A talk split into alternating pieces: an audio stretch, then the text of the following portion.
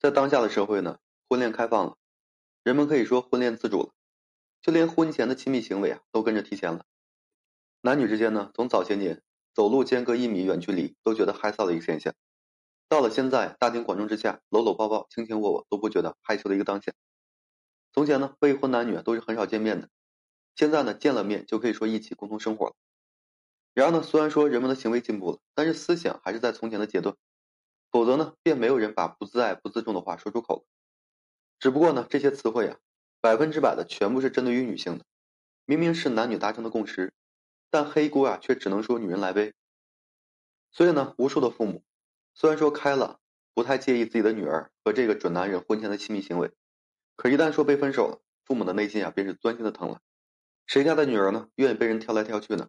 谁家的女儿不是说金贵的宝贝呢？很多父母呢，为了不让自己的女儿吃亏，时刻灌输着自爱自重的一个思想。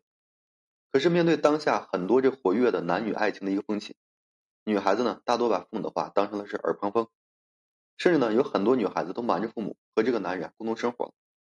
他们似乎根本就没有真正想过以后，似乎说有了亲密关的发生就是余生。这个情爱多变的世界呢，不到说最后一刻头发花白、牙齿掉光，谁能保证谁是谁的谁呢？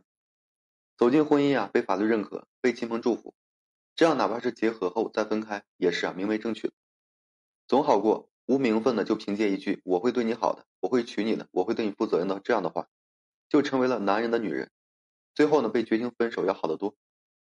现实生活中呢，有多少男宁可说娶二婚女，也不娶啊有过多同居史的女性？未婚共同居住就是概念里的不自爱，真的没有人说管你爱的有多深。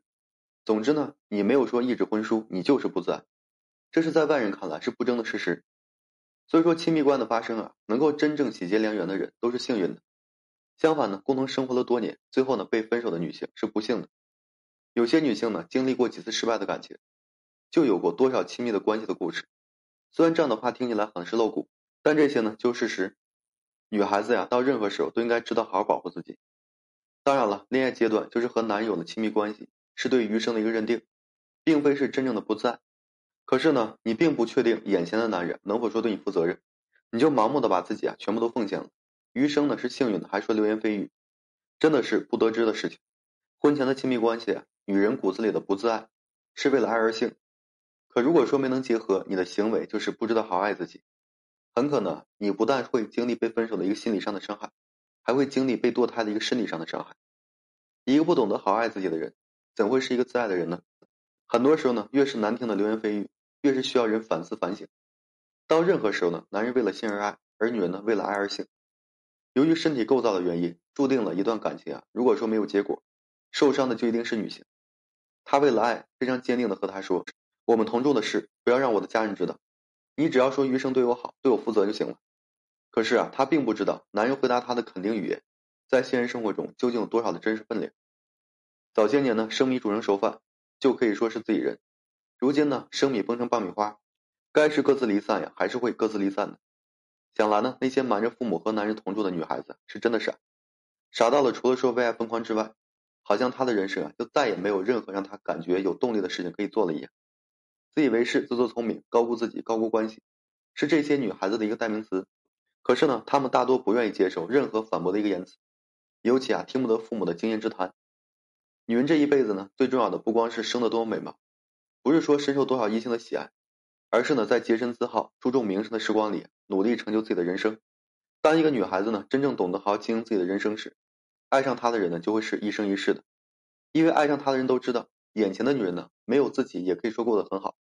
如果说不好好珍惜、好好的把握、长情专一，那么她就会失去人人想要得到她。最后呢，奉劝各位女孩子，无论说你是谁，无论说你多大年纪。无论说你多么深爱一个男人，在你还不确定他的人品之前呀，一定要谨慎和他发生亲密关系。在你还不确定一个男人能够说给你真正的余生带来之前，不要轻易啊把自己交出去。你要知道，千百年来的男人思维里，没有任何一个人不希望自己是女人的唯一的男人。如果说你想让你的婚姻关系更加幸福，就先从控制自己的为爱痴狂的感情开始。希望天下的痴情女啊，都能在精彩自己时，和那个真心和自己度过余生的良人邂逅。一辈子啊，不离不弃，互敬互爱。好了，今天呢就跟大家分享这些。如果说你现在正面临婚姻、情感挽回一些问题困惑，不知如何解决处理的话，就添加个人微信在每期的简介上面有问题，我帮助各位去分析解答。